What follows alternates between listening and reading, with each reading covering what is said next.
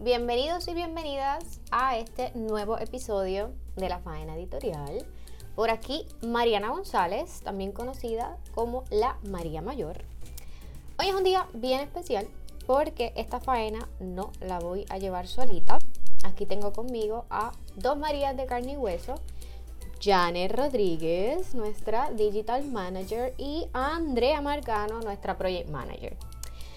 Esta mesita redonda la tenemos preparada exclusivamente para hablar sobre editoriales y un twist de editoriales tradicionales independientes. ¿Y por qué? Porque recientemente salimos a la luz como editorial tradicional independiente y creemos bien importante explicar un poquito más de qué va la vaina. Eh, y sobre todo hablar sobre nuestras experiencias en el mundo del libro, que han sido variadas, variopintas. Así que tengo unas preguntitas guías pero no están atadas a ningún guion, así que pendiente a los bloopers, que puede haber muchos. pendiente a los bloopers y ojalá estuviesen por aquí para que nos hicieran preguntas, pero también, ¿verdad? Pueden seguirnos en nuestras redes sociales, que ahí publicamos nuestros episodios de podcast y dejar preguntitas ahí y las anotamos y las respondemos, qué sé yo, en otra mesa redonda. Aquí voy a, voy a empezar con una preguntita eh, yo voy a decirles a nuestras queridas compañeras que nos respondan y alguna que otra la voy a responder yo porque qué remedio, la voy a, le voy a elaborar un poquito más. Eh, pero Yane, antes de trabajar con las Marías, ¿había escuchado sobre servicios editoriales? En realidad no, porque casi siempre la primera noción que uno tiene es esta, o sea, eh, editorial tradicional, que te compran los el copyright de tu libro, pero nunca servicio y tampoco servicios aquí en Puerto Rico. ¿Y tú, Andrés? No, para nada. Igual. Pues los servicios editoriales aquí en la isla, cuando yo empecé como editora, en realidad valga decir que yo tampoco sabía lo que estaba haciendo, así que en teoría yo sabía que yo era freelance y que estaba ofreciendo servicios editoriales, pero así el concepto de servicios editoriales, yo no lo llamaba así, yo simplemente decía, me vendo, suena feo, pero me vendo como editora, me vendo como correctora. Y poquito a poquito me di cuenta de que se podía hacer un negocio alrededor de ofrecer servicios editoriales a personas que quisieran publicar sus libros, fuese de forma independiente o para las editoriales. Así que yo tampoco tenía muy claro cómo era esto de ofrecer servicios editoriales. Y cuando di, cuando di con, la, con el término completo, servicios editoriales, dije, bueno, yo creo que esto es la mejor forma de describir lo que vamos a hacer en las Marías, ofrecer servicios editoriales, o mejor dicho, primer blooper, lo que íbamos a hacer para ese entonces las Marías, porque ¿verdad? ahora ya hicimos el cambio, eh, así que arrancamos el negocio bajo servicios editoriales y quizás puedan entender un poquito más de qué va servicios editoriales cuando hablemos de la Vanity Press, Vanity Publishers, que ahí entonces pueden ver un contraste entre lo que es ofrecer servicios editoriales y ser una Vanity Press. Entonces, ¿Crees que toda obra autopublicada debe pasar por un servicio editorial, Andrea? Tú, ¿verdad? También que ahora estás metiéndote más en los manuscritos, que ves, que ves la necesidad que hay en, toda obra. ¿Qué pasa si yo llego a donde ti o tú me encuentras por ahí en la calle y te digo, ay, que yo sé escribir muy bien, Andrea? Yo no necesito ni edición ni corrección porque yo tengo un doctorado en español.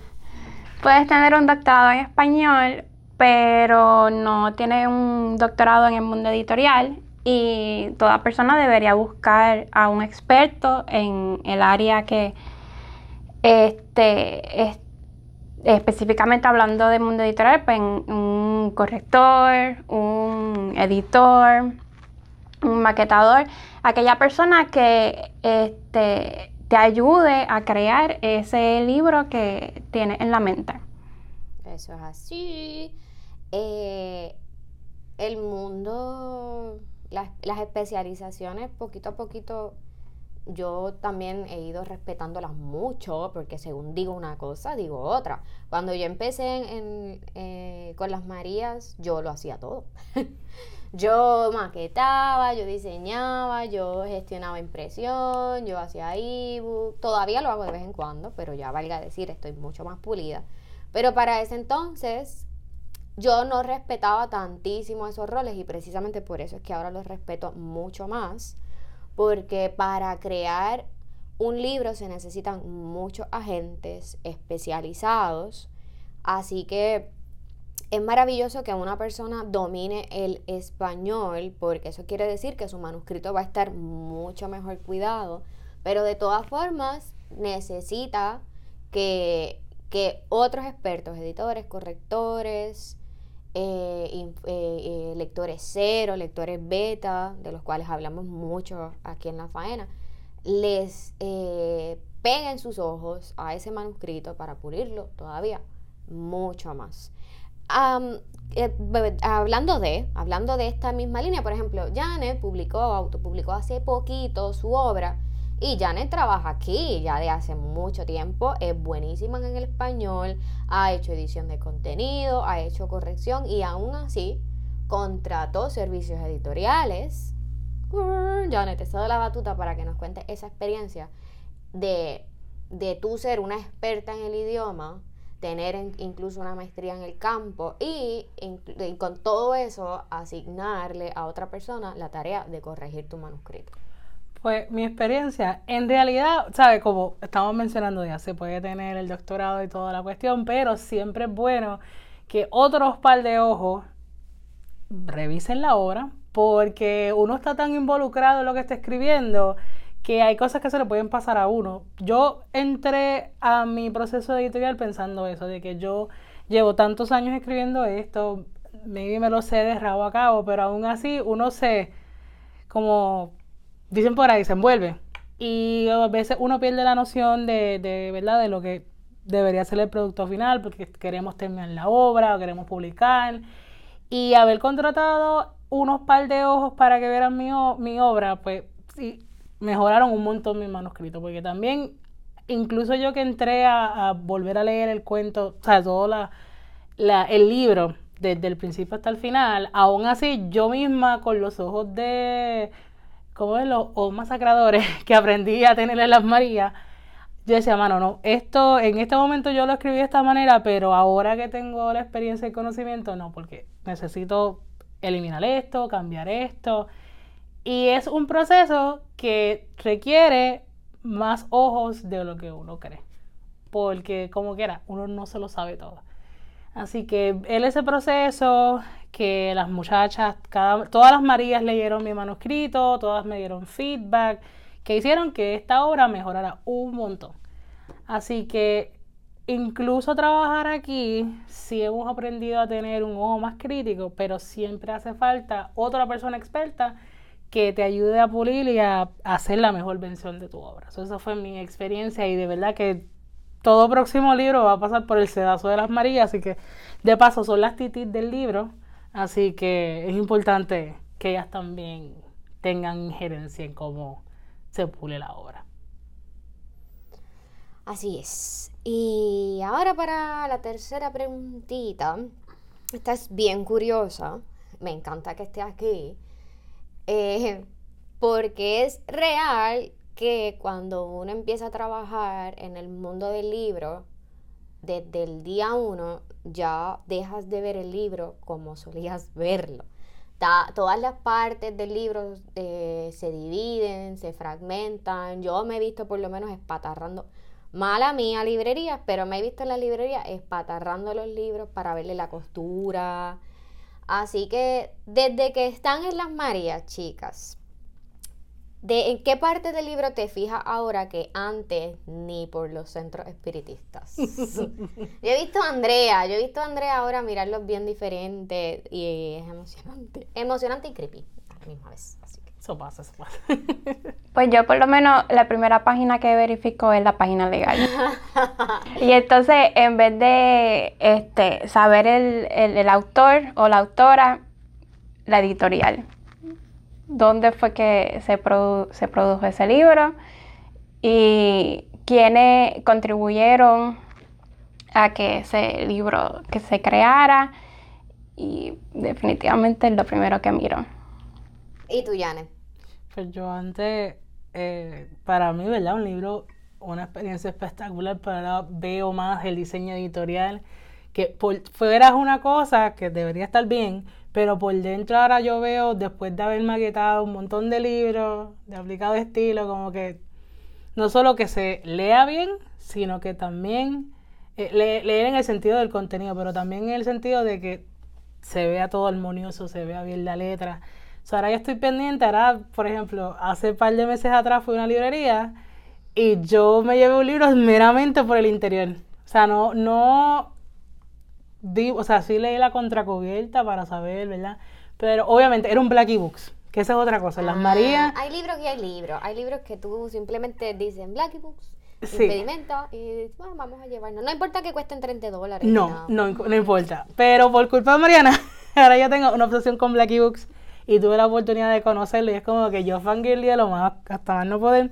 Pero por ejemplo, yo vi más o menos de qué trataba, pero vi el libro cómo estaba hecho, la ilustra- las ilustraciones y yo dije, ¿sabes qué? Me lo voy a dar meramente por eso. O sea, ahora, más allá de- del contenido, también veo... Pregunta curiosa, ¿ya lo leíste?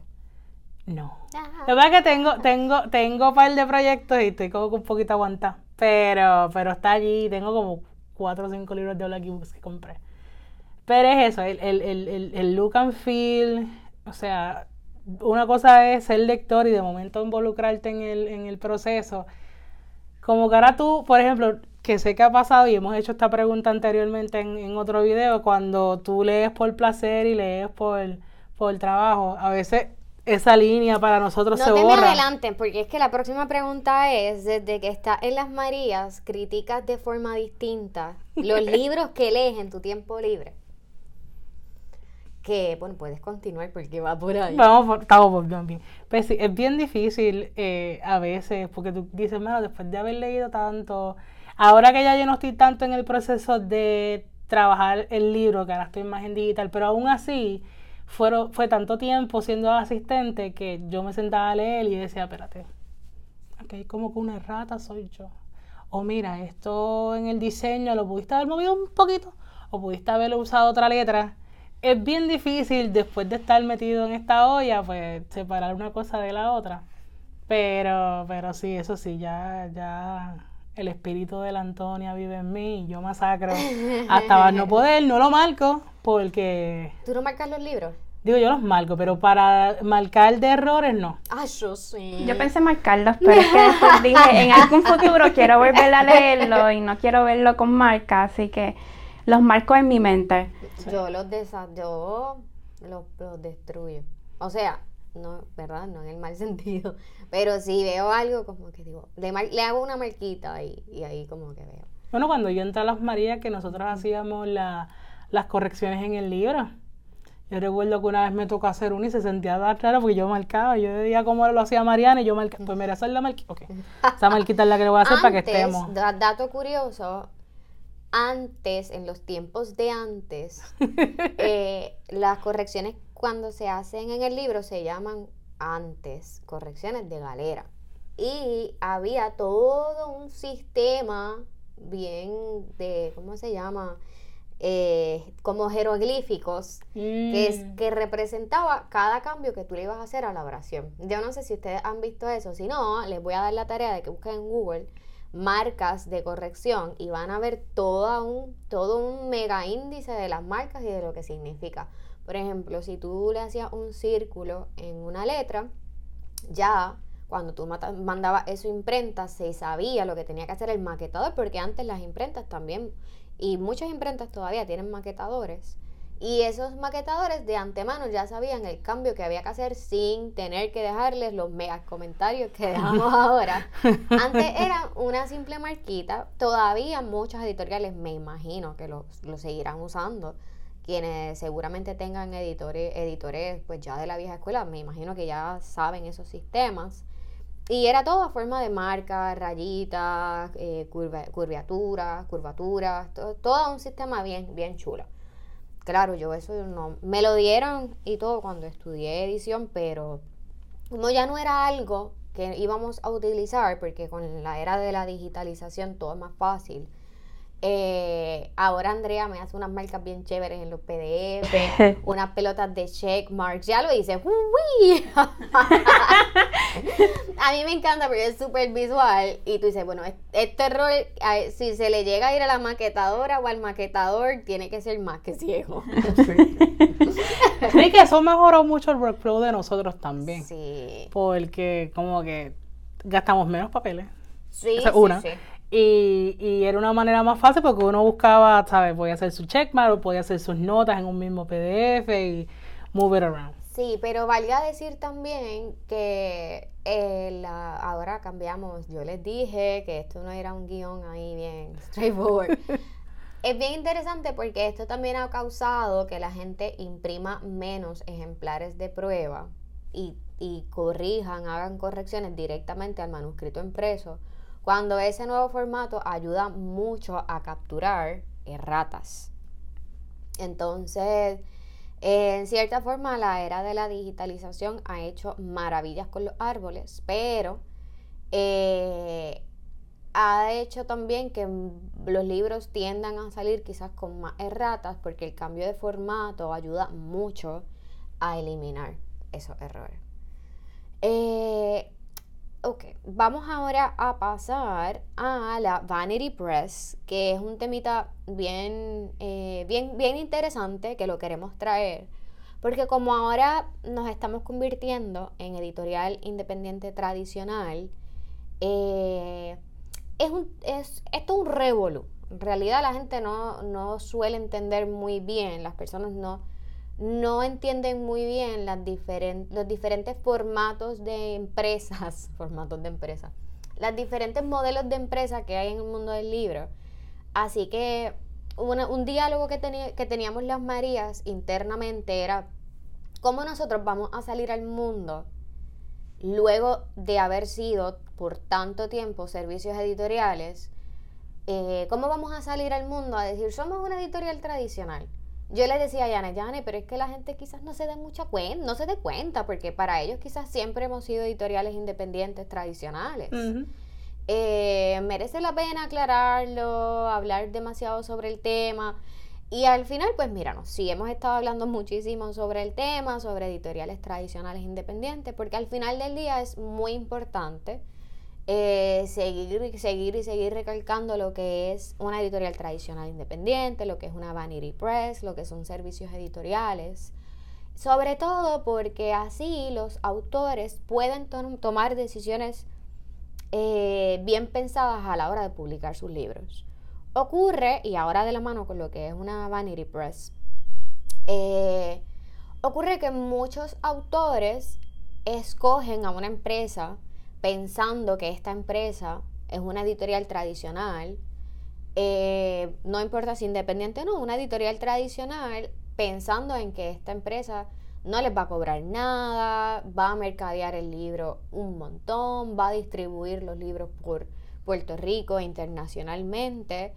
Y cuando firman contratos, resulta que sí, pero no que es como un in-between entre te voy a imprimir 100 libros, pero nada más, o te voy a poner mi sellito, pero ya no va a ocurrir nada más, tienes que imprimir tú el libro, tienes que distribuirlo tú. Y hay, se, se crea, ¿verdad?, que, las, que muchos autores piensen, ay, pero entonces, ¿qué, ¿qué mundo editorial hay en Puerto Rico? Que me dicen una cosa, que si no son claros, que si tal cual. Hay una responsabilidad de ambas partes, tanto del autor como de la editorial, porque el autor debe tomar tiempo de investigar, de preguntar, de saber qué es lo que ofrece esta empresa. Y también hay una responsabilidad de parte de la editorial, porque si tú vas a ofrecer un servicio, sea el que sea, debes explicar cuál, cuáles van a ser los trámites, cuáles van a ser los intercambios y hasta dónde nos vamos a llegar. Entonces, eh, aquí esta pregunta que dice, a tu entender, hay editoriales tradicionales en Puerto Rico o la mayoría son Vanity Press. En Puerto Rico, yo a mi entender, hasta donde he tomado el tiempo de investigar, eh, de nuevo, los tiempos han cambiado muchísimo, sobre todo después de la pandemia, que muchas empresas cerraron, muchas, eh, muchas nacieron. A mi entender, hay editoriales tradicionales en Puerto Rico, definitivamente. No son muchas. Eh, quizás, y a mi entender, eh, Callejón es una editorial eh, tradicional independiente. El Instituto de Cultura tiene una, una sección, una división, ¿verdad?, de editorial que también me da la impresión de que también es independiente. Eh, y ante la pregunta de ah, Mariana, ¿qué te refieres con independiente? Eh, me refiero a que estas editoriales no te cobran por producir, ni mercadear, ni distribuir tu libro. No te cobran absolutamente nada, sino que te ayudan, ¿verdad?, a producir, a mercadear y a distribuir. Porque obviamente también hay un beneficio para ellos. Ellos eh, definitivamente están ganando de todo esto y te van a ofrecer regalías, las típicas regalías del, 10%. Entonces, este modelo de negocio existe en Puerto Rico, pero no existe como lo vemos en Estados Unidos, como lo vemos en España, como lo vemos en México. Aquí no es tan fácil distinguir qué editorial es una editorial tradicional y qué editorial no lo es. Entonces, Vanity Press, el, el modelo de negocio de Vanity Press significa que yo tengo un sello editorial, pongamos que se llama eh, Chuchita, el sellito se llama Chuchita, publica, publica libros eh, de bicicletas alrededor de Puerto Rico, bicicletas, de, bicicletas, vamos. Y tiene muchos libros, bicicletas a lo largo de Puerto Rico, eh, pues, la ruta de bicicletas a lo largo de Puerto Rico. Y todos los, todos los libros que van a formar parte de ese sello, de esa colección, están relacionados a el mundo de las bicicletas, sea cual sea. Eh, así que Chuchita es una vanity press eh, y lo que hace es compartir los gastos de producción con el, con el autor. Yo te voy a pagar la impresión, pero tú tienes que buscar quién edite y quién corrija. O yo te voy a, yo te voy a pagar solamente la, la impresión, le voy a poner mi sello, pero tú te tienes que encargar de llevar estos libros a todas las librerías, si quieres llevarlo al extranjero también. No vamos a hacer nada más. Hasta aquí llego. Pues ese es un modelo de, Vanity Press eh, donde ofrecen servicios editoriales. También muchos de, muchos de, muchas de estas empresas también ofrecen servicios editoriales. Te voy a cobrar por corregir y tú pagas entonces la impresión y te doy mi sello. Así que es como un híbrido, pueden pensarlo como un híbrido de responsabilidad compartida o de riesgo compartido.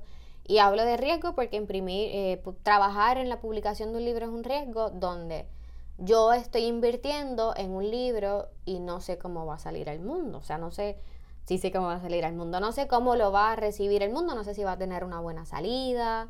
Eh, así que es un riesgo. Siempre en el mundo del libro, sea, esa es la palabra clave. Llévensela con ustedes. Siempre un riesgo. El riesgo editorial. El riesgo editorial. Y estos riesgos a veces son muy grandes porque muchas empresas colapsan ante tanto riesgo, invertir en un libro, ya hablando de las empresas tradicionales, invertir en un libro es muy costoso, así que invertir tanto en una empresa, en una, que una empresa invierta tanto en un libro podría significar dejar, eh, dejar de existir ante una mala jugada. Así que el tema de las editoriales tradicionales en Puerto Rico es bien largo. A mí me gustaría quizás en un futuro invitar a alguien de la vieja escuela que pueda traer, ¿verdad?, lo que ha sido la evolución de las editoriales tradicionales en, la isla para que podamos ver el contraste, porque yo soy todavía muy nueva en, en el mundo editorial y puedo evaluar y, y estudiar lo que es editorial tradicional y Vanity Press, pero escuchar a la gente desde que ha trabajado en esto siempre es fascinante porque ellos han sufrido la evolución editorial y, y bueno, si alguien por aquí que nos está escuchando es de la vieja escuela y quiere tener una cháchara con nosotras sobre el mundo tradicional independiente en Puerto Rico, está más que invitado. Ahora, eh, aquí ya la cosa se pone un poquito intensa. Eh, voy a brincar esta pregunta porque quiero que hablen ustedes, ya hablé demasiado. Dice, cuando chiquita, ¿se imaginaban trabajando en el mundo libresco? Yane, cuéntanos. Cuando chiquita para mí era leer, leer, leer. La pequeña idea de escribir algo, tirar algo en el mundo, pero así de involucrarme a crear el libro, pulir el libro, no. Pero eso sí, eh, a mitad de la maestría eh, en creación literaria, como que todo, uno entra queriendo escribir, pues a mitad me di cuenta que quería como que editar y trabajar en, en eso. So, la semillita de que esta posibilidad de entrar al mundo, pues fue más ahora, de, más reciente que de pequeña. Pero de pequeña, no, al contrario, estaría muy emocionada, yo creo, la, la Yane de tres años. Así wow, que, Yane, tres años. Sí, yo desde chiquita yo siempre andaba con una mochila y con libros y libretas. Sí, y hay fotos, tengo evidencia. Entonces es como que Queremos a- ver las fotos. Ah, pues las voy a traer, las voy a traer. Andrea, ¿y tú? ¿Te imaginabas trabajando en este, en esta, en este business? Am, yo podría decir que sí me imaginaba trabajando en un mundo donde se involucrara la lectura y la escritura, porque yo desde chiquita siempre me ha apasionado este, escribir y leer. Llegó un momento a pensar que podría ser periodista, entré a la universidad eh, pensando en, en eso, pero después de varias cosas que, que pasaron, este, me trasladé a otra área. Este, Eh, ¿Tú te trasladaste de periodismo a estudiar creación literaria? Exacto. Y me encantó y ¿Pero te mudaste así como a tomar una clase de creación literaria o te fuiste de lleno a estudiarlo? me fui de lleno. Este, la razón fue que eh, empecé a coger clases de periodismo y no, no me gustó la temática. Era bien deprimente estar redactando entradas, ya sea de asesinato, ya sea de Ah. política. Y yo dije, yo no me quiero, yo quiero, yo no quiero estar el resto de mi vida estar Por lo mucho escribiendo. que le gustan eso. los crímenes, lo más grande. Oye, verdad, ¿eh? Tienes toda la razón. Ese es el colmo de los colmos. A Andrea le encantan los, los thrillers. el horror. ¿A ti te gusta el horror o los thrillers? Son más, más que todo como que los thrillers. O así el horror asqueroso, así como... De horror prefiero verlo en película. Ah.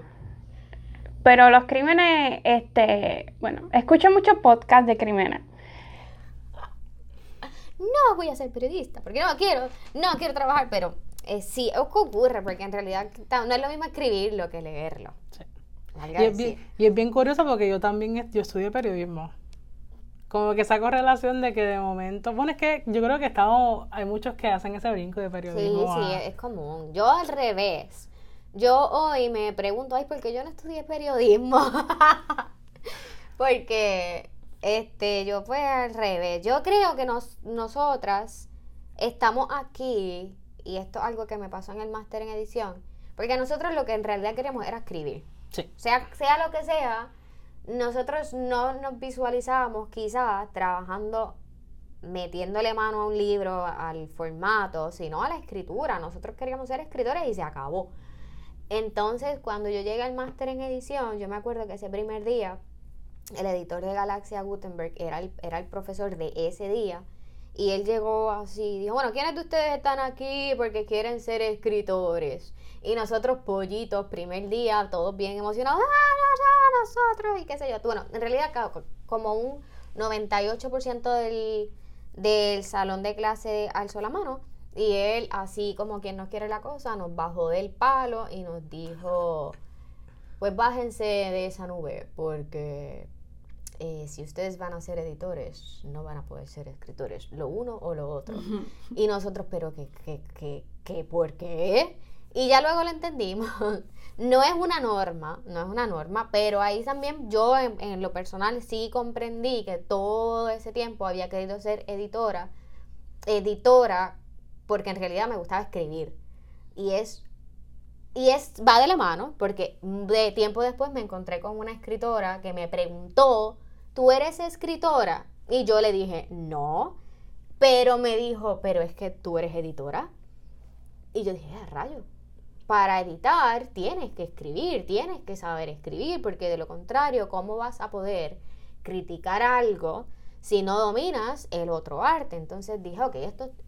Un editor me dice que no puedo ser escritora para ser porque voy a ser editora, entonces aquí me encuentro a esta que me dice, para ser editora tienes que escribir. Y es un poquito confuso, pero en realidad es que son dos oficios que están demasiado ligados. Por eso es que yo creo que el periodismo está totalmente ligado a esto, porque eres periodista, eres escritor, y le sacas punta a todo. Y yo creo que son simplemente características que tenemos nosotros, quienes, nosotras, eh, quienes trabajamos en el mundo del libro Así que yo creo que no, no creo que una persona nazca un día y de repente diga quiero ser editora. Yo creo que primero queremos ser escritores. Y siempre, me imagino que por ahí existirá alguien bien raro, pero genuinamente creo que simplemente nacemos diciendo queremos ser escritores y resulta que luego decimos, ah, yo creo que me quiero pasar al otro bando, el que critica. Así que este, siempre es un tema que resulta bien interesante. ¿A cuál de los dos bandos al final te mueve? Este, entonces, ahora pasando de nuevo a Las Marías, nuestra nueva versión de Las Marías editorial, tradicional, independiente. Eh, las metas que nosotros queremos alcanzar con nuestros futuros libros que no podemos decir ahora mismo cuáles son esos futuros libros, pero pronto van a saberlo. Pendiente, pendiente. este, la meta es llevar estos libros, ¿verdad? Hacer una producción muy cuidada por dentro y por fuera, que sean libros sumamente atractivos, que así como Jane hace, se los quieran llevar por las cubiertas eh, y que resulten igual de buenos por dentro no solamente, ¿verdad? Estéticamente y, de contenido, que sea algo sólido, sino una de las principales metas al movernos al bando tradicional es poder también llevar al exterior, al extranjero, libros producidos aquí en Puerto Rico de autores puertorriqueños eh, de una calidad eh, brutal y que se pueda exportar al extranjero y también crear espacios o crear, mejor dicho, la oportunidad para eh, autores puertorriqueños de poder traducir sus obras en el extranjero, estas obras traducirlas en el extranjero. Así que sí queremos comercializar puro y duro con estos libros en el extranjero para que editoriales grandes o pequeñas quieran adquirir los derechos para producirlos en otros idiomas. Eh, porque mucho de lo que ocurre en la isla se tiende a quedar aquí, quizás porque en realidad se requiere de un esfuerzo monumental para poder hacer una transacción allá afuera. Eh, aquí en Puerto Rico no tenemos agentes literarios. Hay cierta razón detrás de esto que requeriría otro, otro podcast, otro, otro episodio. Eh, pero al final del día, ¿verdad? No tenemos eh, agentes literarios que lleven o que aquí de la isla, de la isla como tal, que, que lleven estas obras de los puertorriqueños al extranjero. Así que no, no es que queremos, no estoy diciendo ahora que de repente vamos a ser agentes literarios, pero sí los libros que seleccionemos con mucho cuidado para nuestro sello editorial tienen que tener ese potencial comercial, no solamente ¿verdad? literario, sino un potencial comercial que nos permita engatusar a editoriales en el extranjero o agentes en el, en el extranjero para que quieran invertir en estas obras en otros idiomas o en otros formatos, porque también es posible intentar venderles a estas empresas el libro en otros formatos. Así que esa es la meta principal, esas dos metas yo creo que, que están atadas, porque detrás de producir un libro bien atractivo por dentro y por fuera, para, ¿verdad? Hacemos esto precisamente pensando en que entre más atractivo sea, más fácil, o vamos a decirlo mejor, menos difícil va a ser enamorar a empresas editoriales en el extranjero para que quieran adquirir derechos sobre estas obras y puedan producirlas y, distribuirlas a diferentes, a diferentes, a otros países. Así que eh, no estoy diciendo, ¿verdad?, que no existen en Puerto Rico estas brechas. Quizás sí, pero no son muy notables. Eh, no son muy notables y quizás este queremos hacernos las Marías Editorial, queremos hacernos notar mucho en este aspecto, queremos ser eh, una editorial de referencia, porque sí, porque en realidad podemos hacerlo, estamos trabajando duro para eso, eh, y de pronto, bueno, esas son las metas que tenemos. Entonces, aquí hay otra hay una pregunta muy chévere que dice, ¿crees que la frase It takes a village se podría aplicar en la creación de un libro? Pues yo entiendo que sí, porque sí, en la cubierta está el nombre del autor o la autora, pero detrás de la producción pues están todos los especialistas, corrector, editor, maquetador, diseño gráfico, dependiendo el, el, diseño del arte, de la cubierta. pero se necesita muchas personas para ayudar a, que ese, ese manuscrito pues venga, a, pase por diferentes procesos y se convierta en lo que es el libro. Por eso también pienso que cariñosamente yo le digo, todas somos las titis de los libros, pero es porque no solo uno se encariña y crea en un proyecto, sino que cada una eh, invierte lo que conoce para que sea la mejor versión. Yo siempre pienso en Las Marías como un lugar que quiere buscar la mejor versión, por eso es que su frase es libros guapos y bien cuidados, porque cada uno ofrece de lo que tiene para para mejorarlo y, definitivamente eh, it takes a village o una familia, como lo quieras conocer, o, muchas titis. O muchas titis, o muchas cheerleaders, porque también nosotros servimos de cheerleader en, en Las Marías. Y, y, en realidad, ¿sabes? El autor puede hacerlo solo, claro. Hoy día se puede autogestionar, pero para que esté lo más, lo más perfecto posible, lo más cercano a la perfección, necesita de gente y de par de ojos y de... Y uno se siente orgullosa al ver un, el, el libro cuando ya, este, cuando a veces nos traen libros de, de agradecimiento y lo vemos ahí físico y tú dices, wow, si pusiste tu granito de arena para que ese libro se, se, produciera y de verdad que este, es un sentimiento maravilloso. ¿Y que tú me dices cuando vas por la librería y dices, ese libro lo hicimos nosotras? Mi mamá, yo la tengo así loca, como que mami, mira, ese libro que está ahí, eso lo trabajamos nosotros, y este también, y este también, y este hicimos esto y esto y esto. Pero es como que, tú sabes, la tía orgullosa. Definitivo. sí, es una sensación bien bonita. Forma. Y también de ahí parte la línea inicial de los roles, de de que un libro está lleno, de, idealmente. Yo creo que esa es la mejor forma también de saber que un libro eh, se le dio cariño. Y, es saber cuántas personas intervinieron eh, en esa producción, cuánta gente puso su conocimiento, como dice Yane. Este, así que, eh, sí. ya ahora vamos a ver qué más tengo por aquí. Este, miren, con el relajito, la pregunta final, que es la más linda, sin presión. ¿Eres feliz trabajando en las Marías? no pressure, no pressure.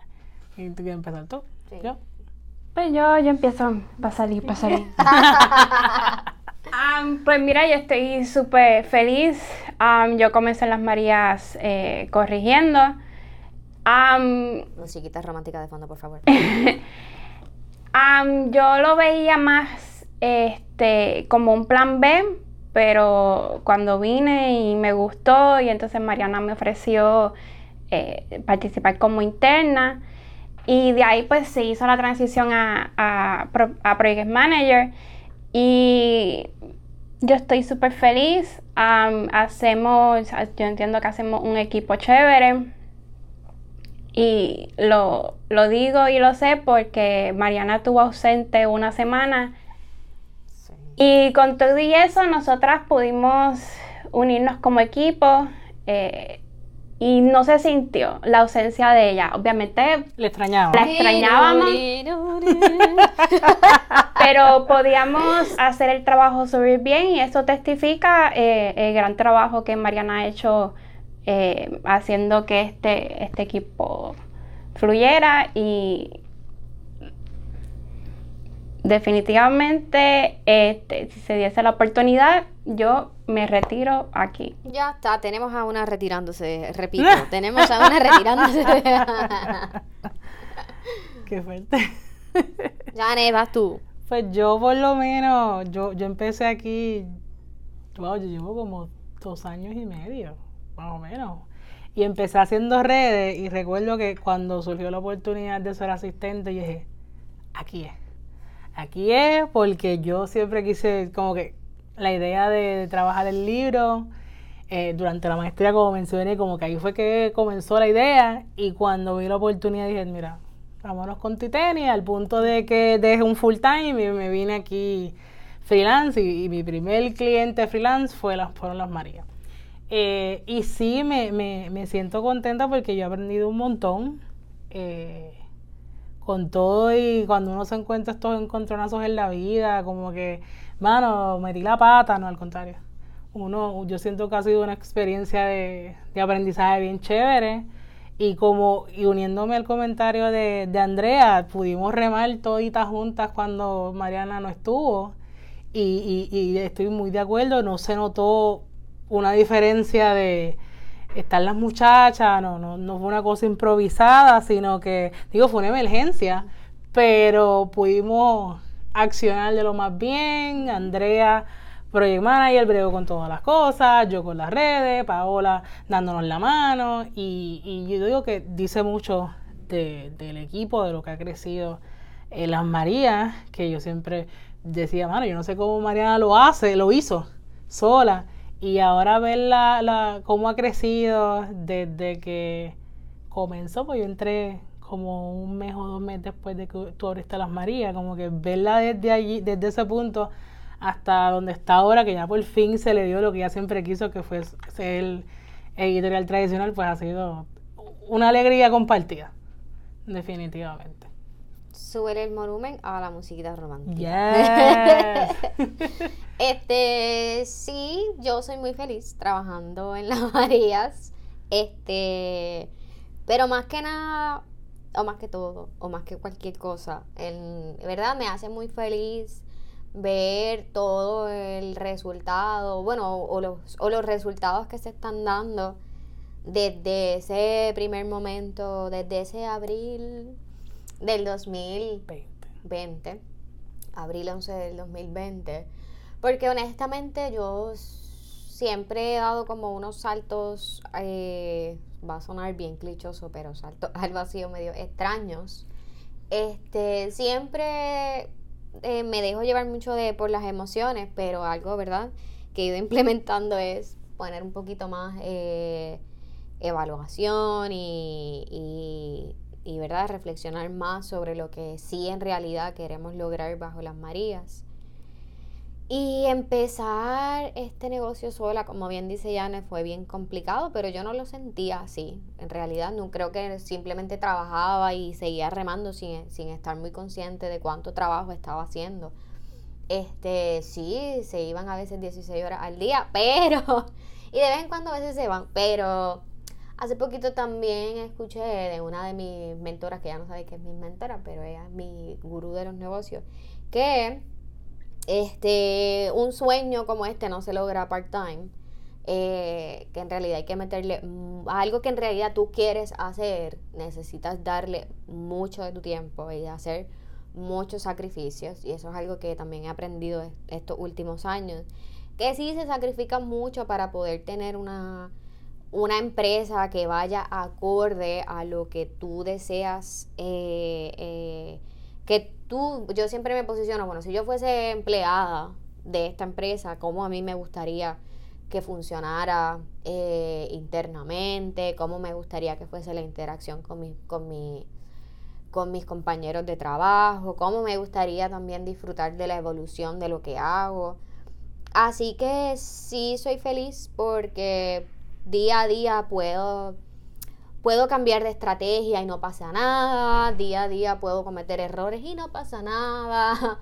Porque de todo al final, aunque sea súper clichoso, de nuevo, de todo se aprende. En realidad, esto es, yo creo que las Marías siempre vamos a hacer un proyecto, definitivamente siempre vamos a hacer un proyecto en crecimiento, porque es una empresa creativa y vamos cambiando con el tiempo y estamos eh, abiertas también a cambiar y a evolucionar con el tiempo y a, evol- a evolucionar de las cosas que no funcionan, bueno, pues pasamos a otras. Eh, y soy feliz porque he dado con personas así como Andrea y como Janet que, que se van a todas con tenis. y, y como a veces digo, estoy agradecida de que, de que puedan recibir eh, los bombardeos creativos que a veces, que a veces me dan porque eh, estoy aprendiendo y no hay nada como poder aprender con personas que también estén aprendiendo porque así nos, nos podemos moldear de una forma más, más saludable, más saludable para nosotras como personas y, y lo que es la empresa.